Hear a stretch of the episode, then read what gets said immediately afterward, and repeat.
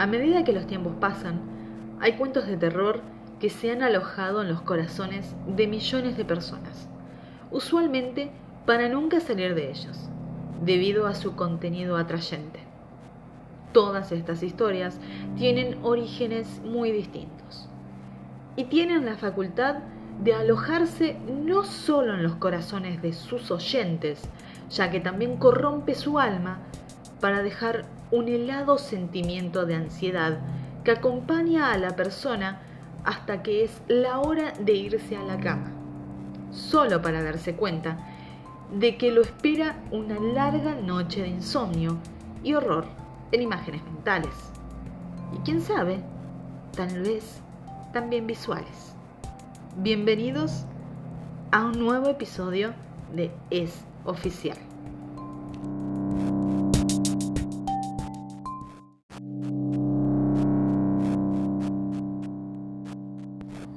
La cabaña.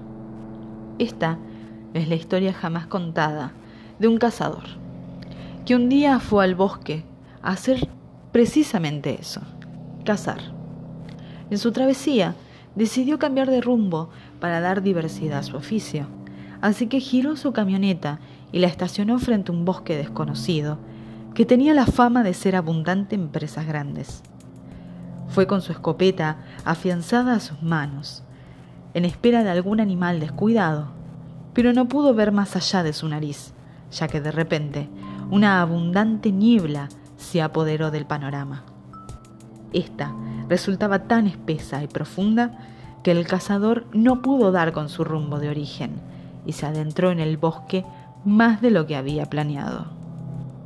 Caminó y caminó frotando sus manos en sus antebrazos, pues la niebla trajo consigo un frío atroz que le caló hasta los tuétanos al pobre cazador, mientras un marcado humo blanco salía de su boca con cada respiración. A su vez, temblando como una hoja, el cazador comenzó a dar gritos desgarradores por la desesperación, ya que sintió que dos días enteros habían pasado. Sentía hambre, sed, frío y angustia. Hasta que a lo lejos, de repente, divisó una pequeña cabaña de madera. Fue corriendo hasta la cabaña y debido a su desesperación entró sin siquiera tocar. Todo estaba oscuro, así que como pudo, encontró un pequeño interruptor, pero cuando se iluminó la única habitación, el horror pasó por sus ojos al ver un conjunto de cuadros con retratos de personas mirándolo fijamente. Unos tenían el rostro completo, pero otros no, no exactamente. A unos les faltaban los ojos, a otros los dientes y a otros todo el rostro. Sin embargo, cansado, confuso, aterrorizado, y a su vez aliviado por haber encontrado un refugio, sin importar su apariencia, decidió que cualquier agujero sería mejor que aquella tortura despistante, por lo cual sacó una manta y prácticamente se desmayó debido al hambre, sed y la angustia. Sin embargo, pasado el tiempo, el hombre se despertó de repente debido a una luz agobiante pegando en el rostro. Y en ese momento, al ver la manta que había usado frente a él, se dio cuenta de que aquellos cuadros no eran retratos, eran ventanas.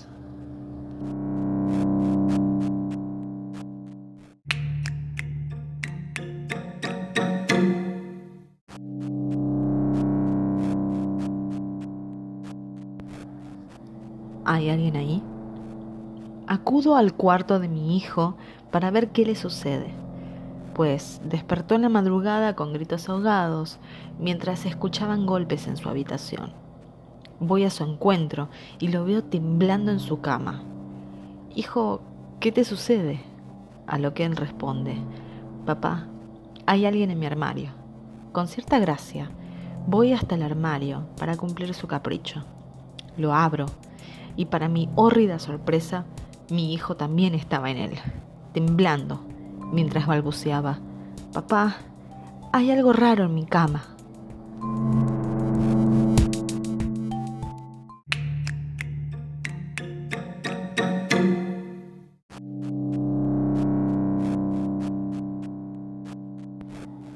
Los llantos desde arriba. Me desperté a la una con tres de la madrugada por los llantos de un bebé en el piso de arriba, aunque sabía que ahí no vivía nadie. Pensé que habían abandonado un pequeño, por eso llamé a la policía para que le encontraran un hogar. Pero cuando llegaron al apartamento, se impresionaron al verificar que no había nada. Horas después, escuché una tétrica risa que venía del mismo piso abandonado. Y ahí, con un sentimiento profundo de terror, lo supe. Se estaba burlando de mí.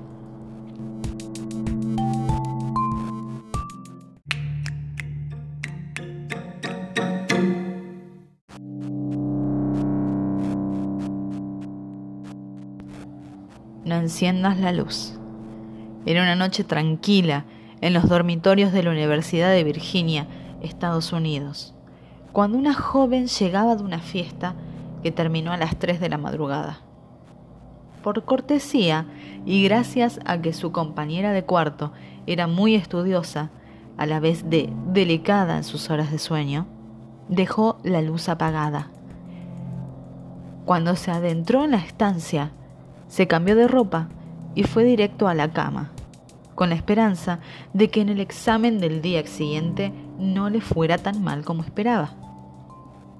Cuando la alarma de la joven sonó a las 7 de la mañana y abrió sus ojos, un grito desgarrador salió de su boca cuando divisó lo que antes había sido el cuerpo de su amiga, regado por toda la habitación en charcos enormes de sangre y vísceras.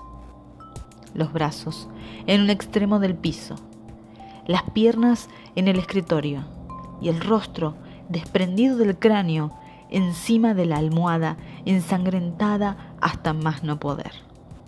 El mórbido y hórrido escenario quedó concluido cuando la joven se desmayó al leer unas palabras escritas en la puerta con la sangre de su amiga. ¿No te alegra no haber encendido la luz?